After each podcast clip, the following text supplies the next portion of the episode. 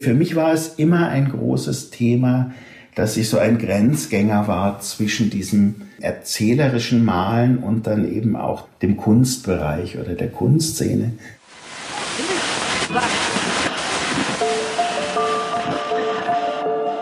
Herzlich willkommen zu Hansa Rauschen, dem Literaturpodcast des Hansa Verlages. Mein Name ist Florian Kessler. Hier sprechen alle zwei Wochen Lektorinnen und Lektoren mit Menschen aus der Welt der Bücher, mit Schreibenden und Lesenden, mit Leuten von anderen Verlagen und aus dem Haus. Es geht um alles, was in Bücher passt und außenrum passiert. Und das ist wirklich nicht wenig. Willkommen zu einer neuen Folge von Hansa Rauschen. Willkommen bei einem Buchillustrator und Autor, der ungeheuer viel mit dem Hansa Verlag zu tun hat. Denn wem fiele nicht etwa der Umschlag von Jostan Gardas Roman Sophies Welt ein, den an Hansa denkt? Oder Nero Corleone? Oder so viele andere Illustrationen, Ideen, Buchcover? Quint Buchholz, geboren 1957, hat hier in München Kunstgeschichte und an der Kunstakademie studiert und ist seither wunderbarer Maler, Illustrator und Autor, vor allem für Hansa, den Haie Verlag und DTV. Gesprochen hat er mit der Leiterin des Kinder- und Jugendbuchverlags von Hansa, Saskia Heinz. Viel Spaß bei diesem Gespräch. Vor 25 Jahren, im Herbst 1995, erschien die Katzengeschichte Nero Corleone von Elke Heidenreich im Karl-Hanser Verlag und entwickelte sich zu einem der größten Bestseller in der noch jungen Verlagsgeschichte des Hansa Kinder- und Jugendbuchs. Weltweit gibt es Übersetzungen in 25 Ländern. Das 25-jährige Nero Corleone Jubiläum soll heute Anlass für mein Gespräch mit dem Illustrator des Buches sein, mit Quint Buchholz, der seit rund 30 Jahren malt, Bücher gestaltet und durch seine Illustrationen für viele Erfolge im Hansa Verlag mitverantwortlich ist. Ich möchte mit ihm über seine Bücher, seine Bilder und auch sein Schaffen als Autor sprechen. Darüber, wie Bilder entstehen, wie sie wirken und was sie bewirken vielleicht darüber, dass alles seine Zeit braucht und warum das Glück des Illustrators in der Langsamkeit liegt. Ich freue mich sehr auf dieses Gespräch, denn ich kenne nicht viele Illustratoren oder auch Illustratorinnen, die so intensiv über ihr Schaffen reflektieren und so eloquent darüber sprechen können wie Quint Buchholz. Mein Name ist Saskia Heinz. Ich kam Anfang 1996 als Lektorin und Pressereferentin in den Karl-Hanser Verlag und konnte die Nero Corleone Erfolgsgeschichte ebenso wie viele weitere Publikationsgeschichten rund um Quint Buchholz in den letzten 25 Jahren begleiten. Seit 2014 bin ich die Verlegerin des Hansa Kinder- und Jugendbuchs.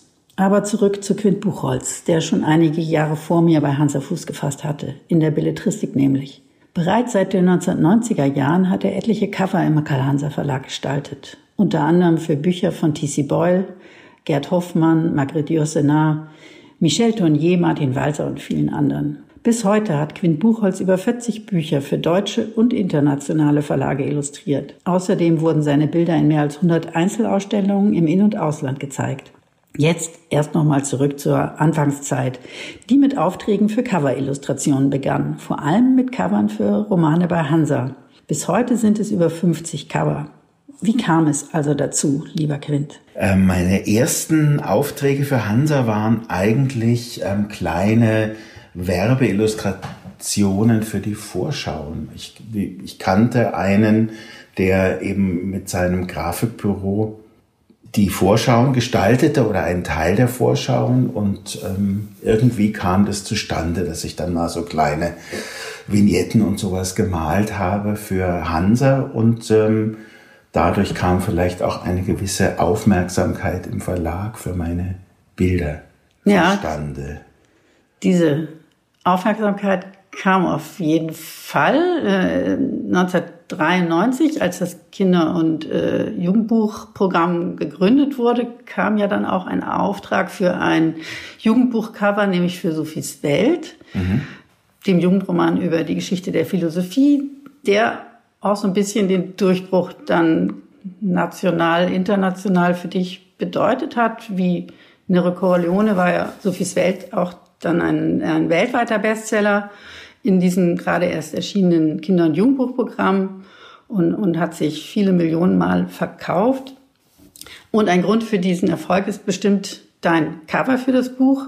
Ich finde, es ist ein wirklich ikonografisches ähm, Bild das auch dann von vielen Verlagen im Ausland übernommen wurde.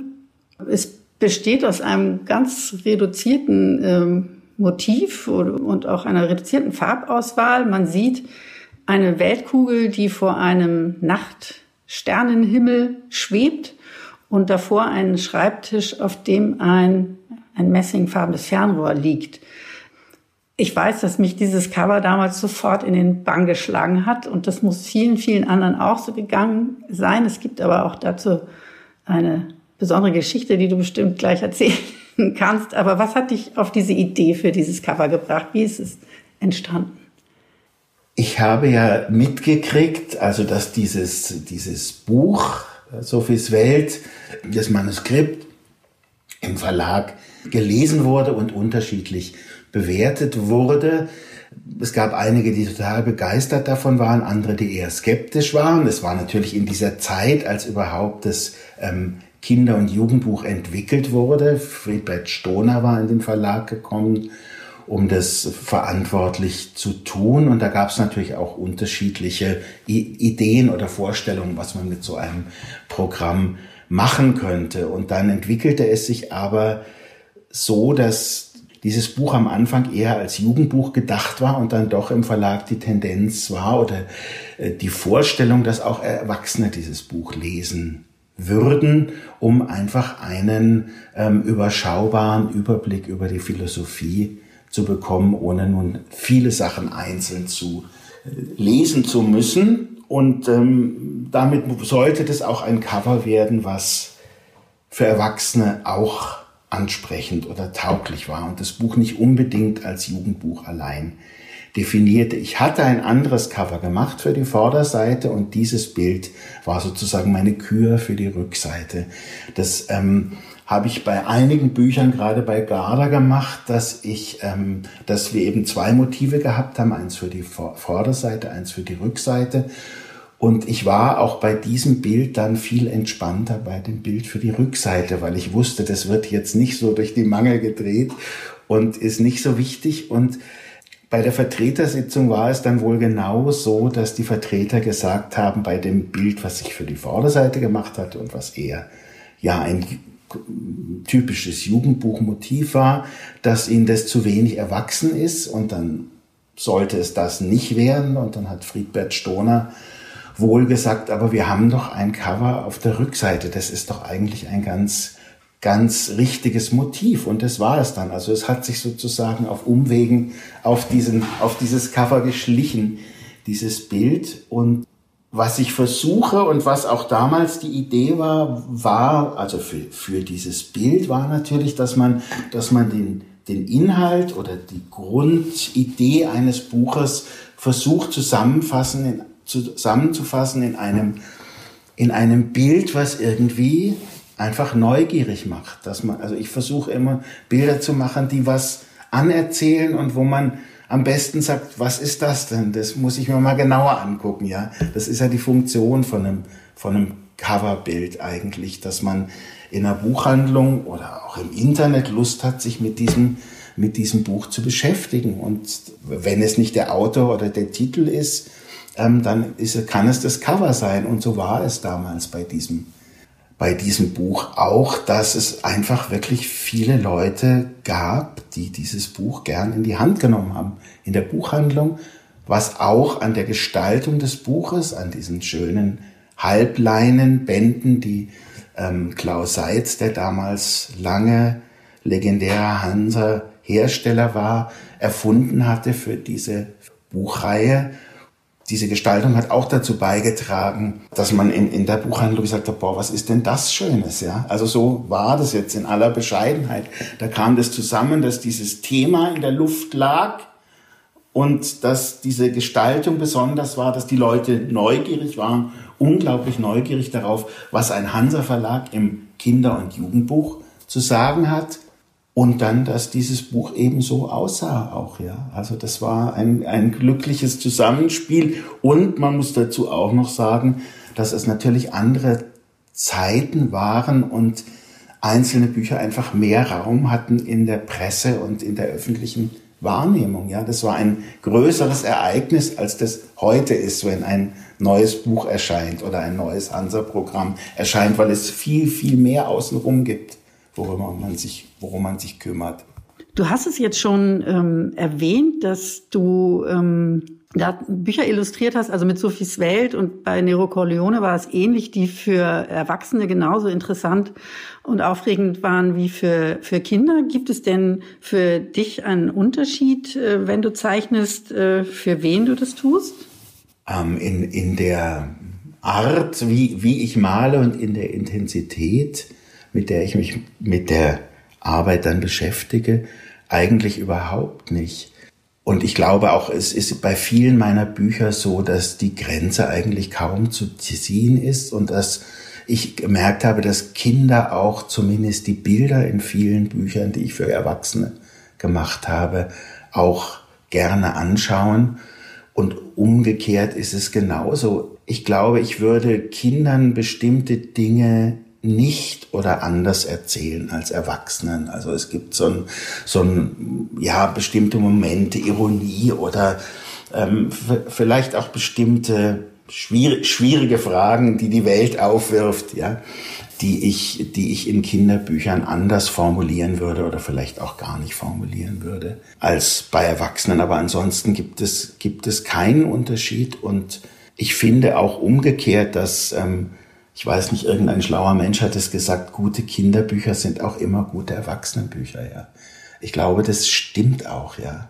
Also, die haben so wie Nero Corleone auch eine, eine Ebene hatte, die die Kindern diese Geschichte erzählt hat und als Erwachsener hat man noch was anderes dahinter mitgelesen, ja, oder eine andere Ebene einfach auch noch, auch noch wahrgenommen, die, die dann auch für Erwachsenen einfach interessant war oder, oder das Buch lesenswert gemacht hat. Äh, spätestens äh, mit der Veröffentlichung von Nero Corleone warst du dann bei Hansa auf jeden Fall ein, ein Garant für Bestseller, würde ich jetzt sagen. Ähm, und deine, deine Bilder galten als stilbildend die, die poetischen Illustrationen, die, die oft einen ähm, geheimnisvollen, magischen Moment einfangen und, und dem Betrachter viel Raum geben, das Bild für sich selbst weiterzuentwickeln und mit, mit Assoziationen und Gedanken und Fragen und Träumen weiter zu, zu erzählen, waren ähm, für mich völlig neuartig im Kinderbuch. Deine technische Brillanz und Detailversessenheit, die die Illustration auszeichnen, die waren außergewöhnlich und nicht nur im Kinderbuch. Was ich mich, mich gefragt habe, ist, wie siehst du dich selber als Maler unter bildenden Künstlern? Du bist ja ein ausgebildeter Künstler in der Tradition der klassischen Malerei. Wie siehst du dich als Zeichner in der Kinderbuchillustration? Ich weiß gar nicht, ob ich darüber so viel nachdenke, wo ich da genau stehe. Für mich war es immer ein großes Thema, dass ich so ein Grenzgänger war zwischen diesem, ähm, jetzt gar nicht zwischen der Illustration, aber zwischen diesem erzählerischen Malen und dann eben auch dem, dem Kunstbereich oder der Kunstszene. Als ich an der Akademie war, war das erzählende Element in Bildern sehr verpönt. Ja, also es war eigentlich eher ein Schimpfwort. Und es war aber was, was ich total gerne mochte dass ich, dass ich ja Geschichten angefangen habe zu erzählen in meinen Bildern, ähm, was dann eben auch dazu geführt hat, glaube ich, dass ich mit meinen Bildern auch in der Buchillustration gelandet bin und dann da auch ja die Bilder so eine Wirkung entfaltet haben. Ich war lange unsicher gegenüber den echten Künstlern mit meinen Arbeiten, weil sie eben sehr, ja, vielleicht leichter lesbar waren und, ähm, und, und nicht so schwierig und abgedreht waren, wie manches in der modernen Kunst ist. Auf der anderen Seite habe ich gemerkt, dass meine ähm, Bilder doch viele Menschen sehr direkt erreichen und das war immer auch was, was ich, was ich ganz schön und toll und wichtig fand. Ja.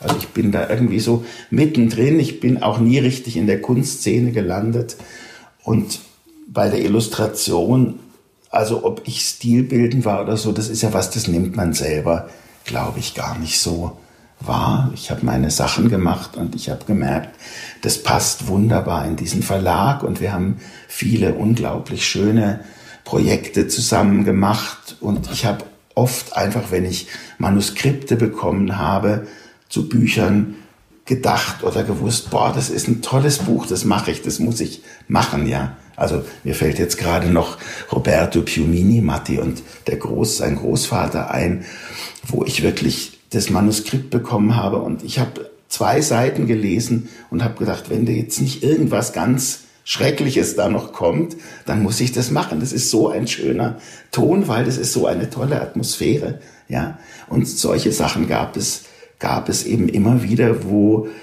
wo wir, glaube ich, von beiden Seiten gemerkt haben, dass das, dass das sehr schön zusammenpasst und wir einfach tolle Sachen zusammen machen können. Die Dichte dessen hat sich ja inzwischen etwas verändert, was auch kein Wunder ist. Aber ich glaube, ich habe mein erstes Cover fürs Erwachsenenbuch Der kleine Herr Hu von Jonathan D. Spence habe ich 1989 gemacht. Also wir sind jetzt über 30 Jahre, machen wir jetzt Sachen zusammen, ja. Und das ist ja schon besonders. Ziemlich einzigartig in der Geschichte der Buchillustration dürfte aber sein, dass Autoren Geschichten zu Bildern schreiben, die bereits existieren. Äh, üblich ist ja der umgekehrte Weg, nämlich dass der Illustrator eben den Text illustriert, also das Erzählte bebildert und bestenfalls um eine Dimension äh, erweitert und, und eine neue Ebene, ähm, um eine neue Ebene bereichert. Zu deinen Bildern sind aber mehrfach Bücher erschienen, in denen dieser Vorgang umgekehrt wurde. Autoren wie T.C. Boyle, Milan Kundera, Cies Notebohm, Ernst Jandl, Martin Walser, Michael Krüger und viele andere haben nachträglich Geschichten zu deinen Bildern erfunden. Hat dieser umgekehrte Vorgang dein Malen und Schreiben verändert? Ganz bestimmt. Auf jeden Fall war es damals für, für mich das Buchbilderbuch, was ähm, 1997 erschienen ist, war eine, ein unglaubliches Projekt für mich, weil eben all diese Autoren, Autorinnen und viele andere auch noch ähm, von Michael Krüger jeweils ein Bild geschickt bekamen und dann dazu eine Geschichte schreiben sollten. Und die meisten haben das auch getan. Und das war einfach für mich ein ja ein ein Ritterschlag. Also was wirklich unglaubliches was da passiert ist was natürlich nicht nur mit meinen Bildern zu tun hatte sondern auch mit der großen Wertschätzung der Autoren für Michael Krüger als Verleger und als Gefährte in der literarischen Szene. Er kannte ja oder kennt immer noch fast alle Leute in der ganzen Welt und unglaublich viele Autoren und ist sehr geschätzt. Das hat natürlich auch dieses Buch möglich gemacht, was auch seine Idee war übrigens, das zu machen. Die Erfahrung für mich, die interessant war, war, dass zum ersten Mal ich eben umgekehrt erlebt habe, es macht jemand was mit meinen Bildern, so wie ich eben als Illustrator Texte nehme und daraus meine eigenen Bilder baue, ähm, von denen ich hoffe, dass sie passend zur Geschichte und trotzdem meine Bilder sind. So ähm, haben Autoren jetzt auf einmal meine Bilder genommen und ihre eigenen Geschichten dazu erzählt. Etwas, was ich mir für meine Bilder immer gewünscht habe. Und am Anfang war ich dann aber doch ähm, irritiert bei manchen Geschichten, weil sie so doch ganz andere Dinge angestellt haben mit meinen Bildern da musste ich ein bisschen mich ähm, dran gewöhnen, das zu schätzen. Und das ist, war eigentlich so ein Prozess. Es hat ungefähr ein Jahr gedauert, bis diese ganzen Geschichten da waren.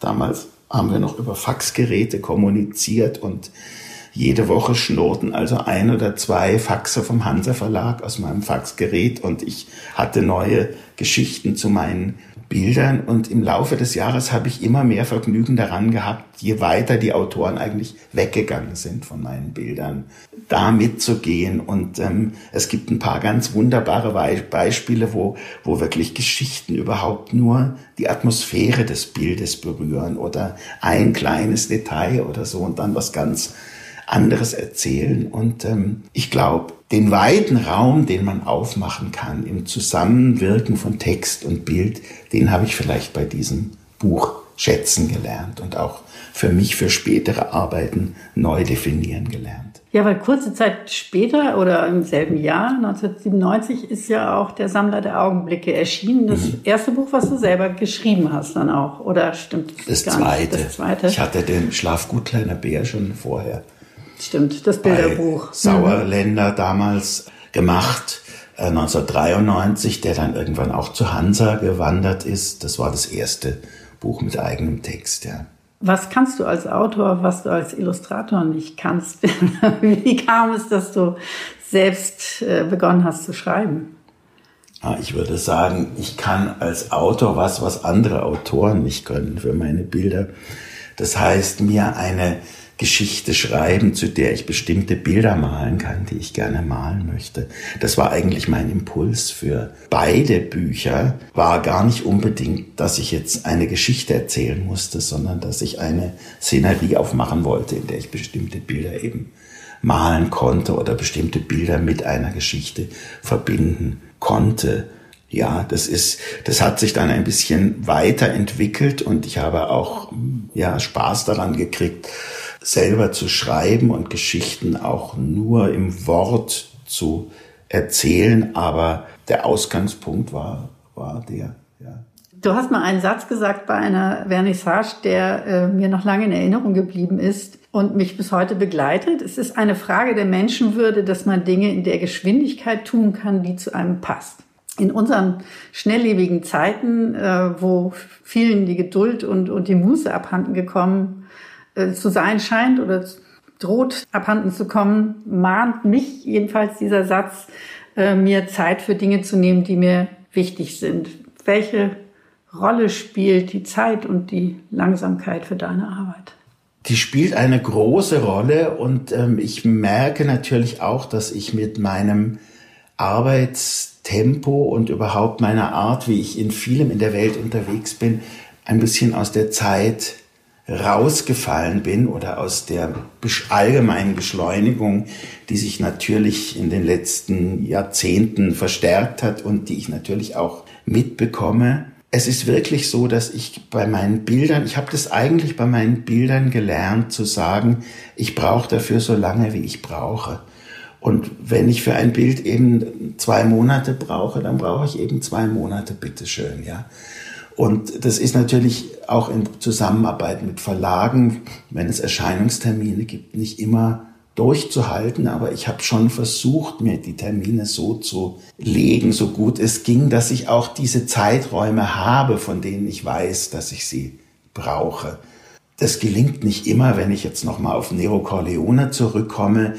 Da war es so, dass ähm, als wir gemeinsam beschlossen hatten, also Elke Heidenreich und der Verlag und ich, dass wir dieses Buch zusammen machen, war es so, dass Elke dann doch sehr unruhig war, dass dieses Buch doch bitte im Herbst erscheinen sollte, was für mich eigentlich ein absolutes Unding war. Aber ähm, dieses Projekt war so toll und ich habe mich so wahnsinnig gefreut, dass ich da dabei sein konnte ähm, dass ich gedacht habe, nach Rücksprache auch mit meiner Frau Ulrike, ähm, weil das für unsere Familie auch eine bestimmte Auswirkung hatte, dass ich wirklich das nächste halbe Jahr durchpowern kann. Und ich habe wirklich, glaube ich, nie so viel gearbeitet wie in diesen fünf Monaten, wo ich dieses Buch gemacht habe, was ich dann, wo ich die Bilder wirklich auf den allerletzten Drücker ähm, fertig bekommen habe mit x Nacht- und Wochenendschichten, also in einer Intensität, die ich heute gar nicht mehr hinkriegen würde. Trotzdem glaube ich generell, dass die Langsamkeit einfach eine total unterschätzte Qualität in unserem Leben ist. Und ich glaube, zur Zeit, wo wir alle durch den Lockdown und durch bestimmte Veränderungen in unserem Leben unfreiwillig damit konfrontiert werden, wieder langsam sein zu dürfen, ähm, entdecken viele auch, wie schön das eigentlich ist, wenn man nicht so den ganzen Tag durchgetaktet hat. Und wenn man auch mal rumsitzen darf und wenn man auch mal in Ruhe was zu Ende machen kann und vielleicht nur an eine Sache zu denken braucht, die man gerade macht. Und ich glaube, da passiert auch was anderes in der Qualität. Das muss nicht immer sein. Ich will nicht behaupten, alle, die lange an einem Bild malen, malen gute Bilder. Also das ist es sicher nicht. Ich habe gerade heute Morgen auf Instagram eine, einen Post von Regina Kehn gesehen, die immer ganz schnelle Tuschezeichnungen filmt in einer halben Minute oder so. Und ich sitze davor und denke, ist das großartig? Ist das schön, wenn jemand sowas kann? Also diese Qualität ist natürlich, schätze ich auch, aber natürlich hat sie viel Zeit damit gebracht, so malen zu lernen auf diese Weise. Also da ist dieses Element auch wieder enthalten. Ich glaube, es ist gut, dass man sich lange mit Dingen beschäftigt und sich Zeit lässt, die zu entwickeln. Und das tun wir heute oft nicht mehr. Ja. Ich möchte es aber irgendwie weiter tun und kollidiere manchmal natürlich jetzt auch mit Arbeitsbedingungen und mit Vorgaben und mit einem bestimmten Tempo, wo ich dann sagen muss, da bin ich einfach nicht dabei. Eins der letzten Bücher, das wir beide zusammen gemacht haben, war Im Land der Bücher.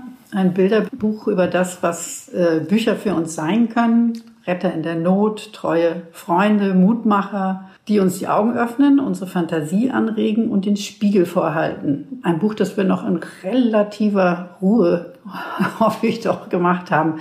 Was bedeuten dir Bücher und was war dein initiales Lektüreerlebnis? Bücher haben mich eigentlich natürlich schon ganz lang begleitet und waren auch in, in meiner Kindheit. Äh, wir hatten keinen Fernseher zu Hause und es gab ein altes Radio, aber das haben wir auch nicht so oft benutzt.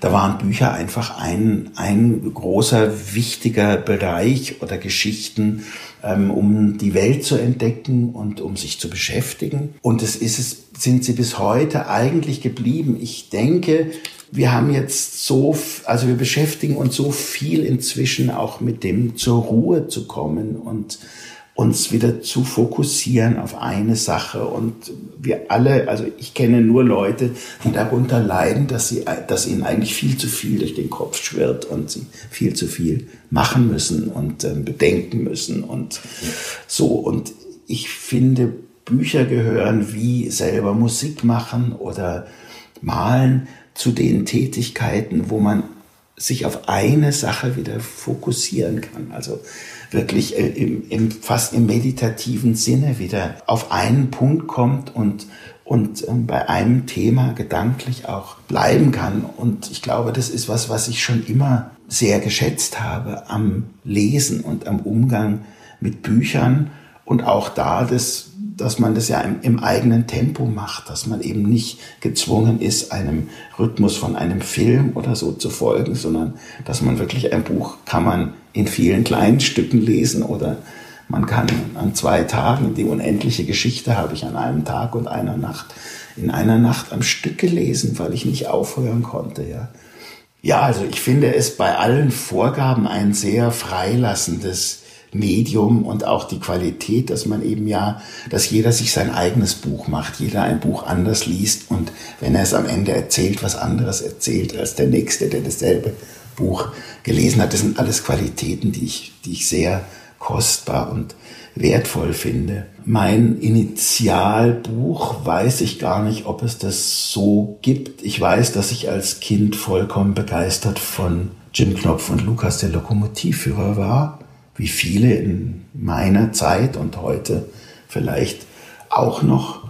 Ähm, ich habe Michael Ende in Stuttgart einmal lesen gehört. Da gab es die Stuttgarter Buchwochen. Da ist meine Mutter mit uns immer hingegangen und da sind wir eben einmal zu einer Lesung von Michael Ende gegangen wo er noch ein junger Spund war und ich war unglaublich beeindruckt davon, überhaupt einen Autor lesen zu hören und dann waren da unglaublich viele Leute und er hat das toll gemacht und ich habe jahrelang mit diesen Welten von Lummerland und von Jim Knopf und von den Lokomotiven und so gelebt und habe hab Emma und Molly selber gebaut aus Pappe und also es war, war wirklich was, was sehr in mein Leben rein geragt hat und mich auch geprägt hat, dieses Buch. Hat sich denn die Art, wie du zeichnest, in dieser schnelllebigen Zeit äh, verändert dann? Ja, also da muss ich dann vielleicht doch sagen, dass ich auch an die Grenzen meiner eigenen Zeittoleranz irgendwann gestoßen bin. Und ähm,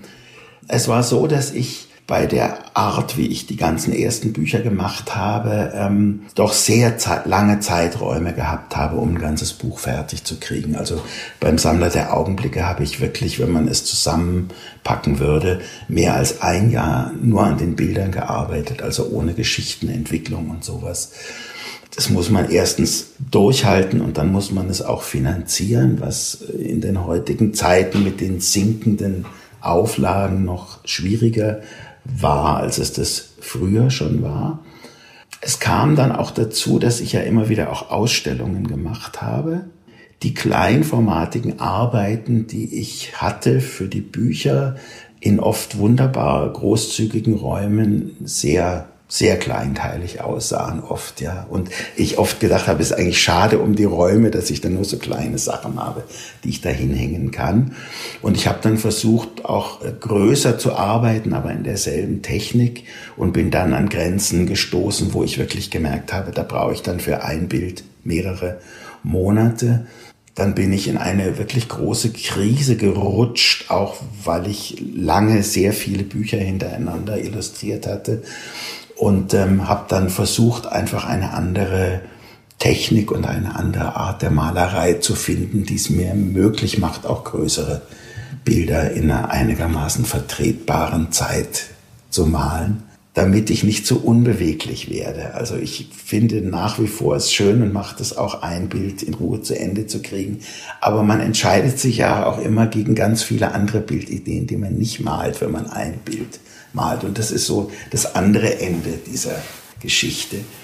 Ähm, du hast richtig hat, deine Technik verändert. Ich habe ja ja, ich habe richtig äh, ganz lange gebraucht, um um ähm, um dann eine neue Art zu malen zu finden, die ja, in der ich trotzdem auch drin bin und die ich, ähm, die sozusagen das in ein bisschen größere Dimensionen übersetzt, wie ich meine Bilder gerne entwickle und wachsen lasse. Und es hat gedauert und irgendwann war ich da, aber jetzt habe ich seit einigen Jahren das neue Problem, dass die Firma, die mein Papier herstellt, das nicht mehr herstellt.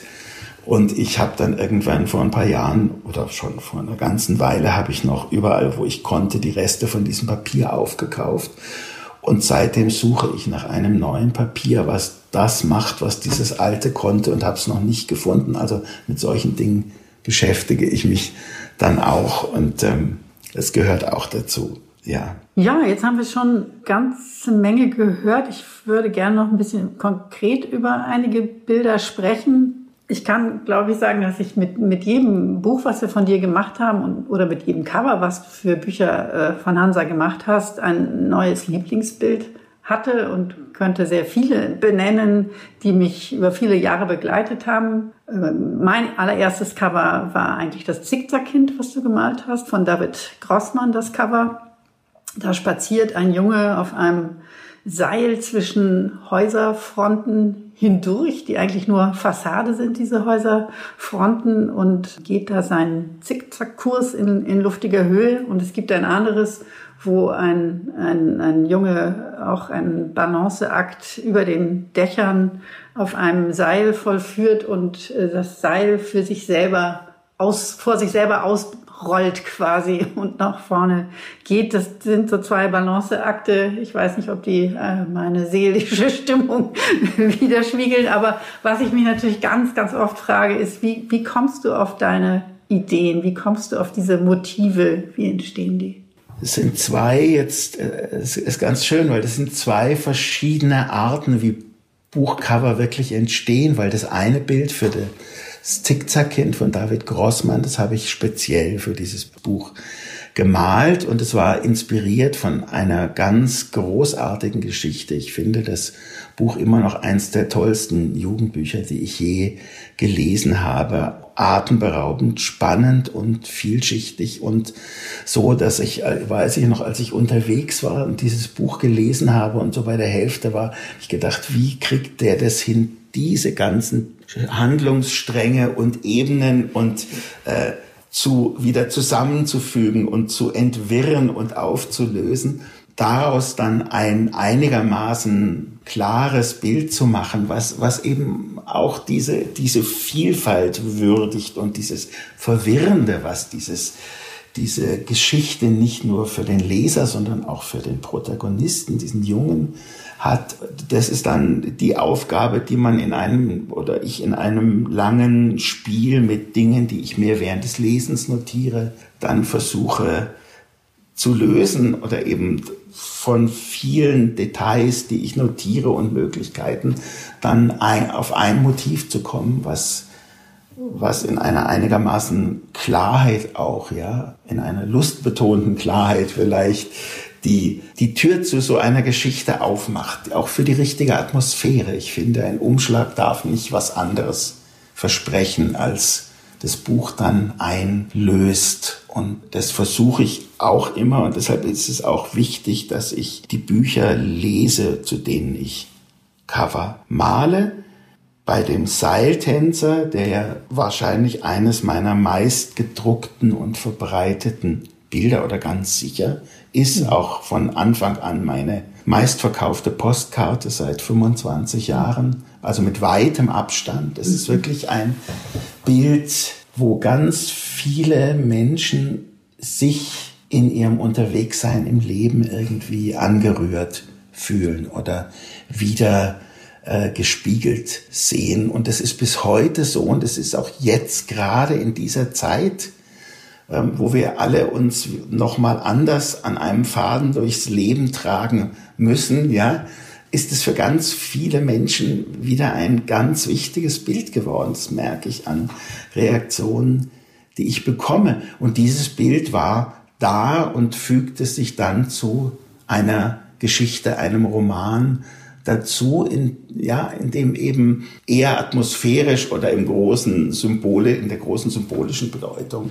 die Geschichte sich zusammenfassen lassen konnte auf dieses Motiv. Das heißt, und da, äh, das ist vielleicht jetzt noch eine späte Antwort auf die vorige Frage, ich habe in den ersten Jahren, wo ich ähm, mit Büchern unterwegs war, habe ich ja viel mehr Geschichten von anderen Menschen illustriert, von Autoren, Autorinnen und ähm, bin viel mehr eingestiegen in deren Welten und Fantasien. Und ähm, ich wollte aber immer auch meine eigenen Bilder malen. Ich habe das ja auch bei dem ähm, Thema vorhin zum Sammler der Augenblicke angedeutet. Ich wollte immer auch meine Bilder malen und nicht unbedingt Geschichten von anderen bildlich umsetzen. Im Laufe der Jahre hat sich meine, meine Art, Bücher zu entwickeln, eigentlich dahin entwickelt, dass ich viel mehr erstmal von den Bildern ausgehe und ähm, einfach meine Bilder vor mich hin male, ja, und sammle und gucke, was mich da interessiert und dann schaue, was was für ein Thema ist da eigentlich gerade drin oder lässt sich aus einem Teil dieser Bilder eben ein, ein Buch anfangen, mit dem, für das ich dann noch weitere Bilder male. Also es ist nicht mehr so, dass ich mit einem Manuskript anfange und dazu Bilder male, so in einem Stück, sondern ich sammle und wandere rum und irgendwas verdichtet sich dann halt manchmal zu einem Buch. Aktuell gibt es für mich noch ein Lieblingsbild. Es zeigt eine große, eine riesige Landschildkröte, auf dessen Panzer eine, ähm, ein Leopard oder Gepard äh, sitzt. Die beiden ziehen durch eine ähm, menschenleere Straße in der Nacht, so eine Straße, die könnte hier in Heidhausen, wo wir gerade sitzen, eigentlich ähm, verlaufen. Und ja, ja die Szene wird ähm, im Gegensatz zu vielen anderen deiner Bilder nicht vom Mond erhellt, sondern von einer Straßenlaterne. Das Bild fasziniert mich äh, sehr. Ich, ich will dich gar nicht fragen, wie du darauf gekommen bist, aber vielleicht willst du es uns auch erzählen.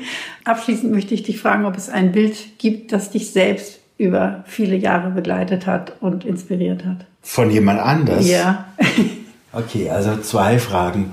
Der Gepard, der auf der äh, Schildkröte reitet, sich durch die Nacht tragen lässt, das ist übrigens der Bordeauxplatz in Heidhausen, also das stimmt schon, war ein Bild, was eigentlich ich letztes Jahr schon ange also inzwischen vorletztes Jahr angefangen hatte, also vor dem vor Corona und dem Lockdown, weil ich eben ja einfach mich nochmal beschäftigt habe mit dieser Langsamkeit und und ähm, diesem dieser Qualität, wenn man auch als jemand Schnelles mal sich auf die Langsamkeit einlässt, ja. Das war eigentlich so das Thema. Ich hatte mit diesem Bild aber einige technische und auch inhaltliche Schwierigkeiten und ich habe es dann wirklich auf die Seite gestellt und es stand monatelang un, so halbfertig rum und dann kam Corona und der Lockdown und auf einmal waren alle Leute zwangsweise ruhig gestellt und verlangsamt, soweit sie es zugelassen haben. Und ich zog das Bild wieder raus eines Tages beim Aufräumen und habe gedacht, das ist das Bild für jetzt. Ja, das ist, äh, es erzählt ganz viel zu dem, was wir jetzt gerade erleben. Und ähm, dann war es nicht mehr schwierig, es weiterzumachen und fertig zu machen. Bin mal gespannt, ob das auch noch irgendwo landen wird, dieses Bild, weil das ist, das ist eins dieser Bilder, die einfach so entstanden sind und nicht für irgendeinen Anwendungszweck gedacht sind.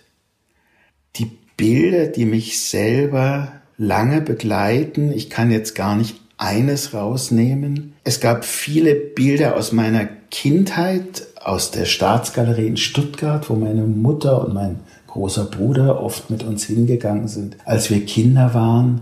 Da gibt es einige Bilder aus der blauen Periode von Picasso zum Beispiel, die ich einfach sehr präsent habe. Gauguins Bildnis seiner Mutter, ein wunderschönes kleines Porträt, was er viele Jahre nach ihrem Tod von einem Foto abgemalt oder gemalt hat. Abgemalt kann man ja nicht sagen.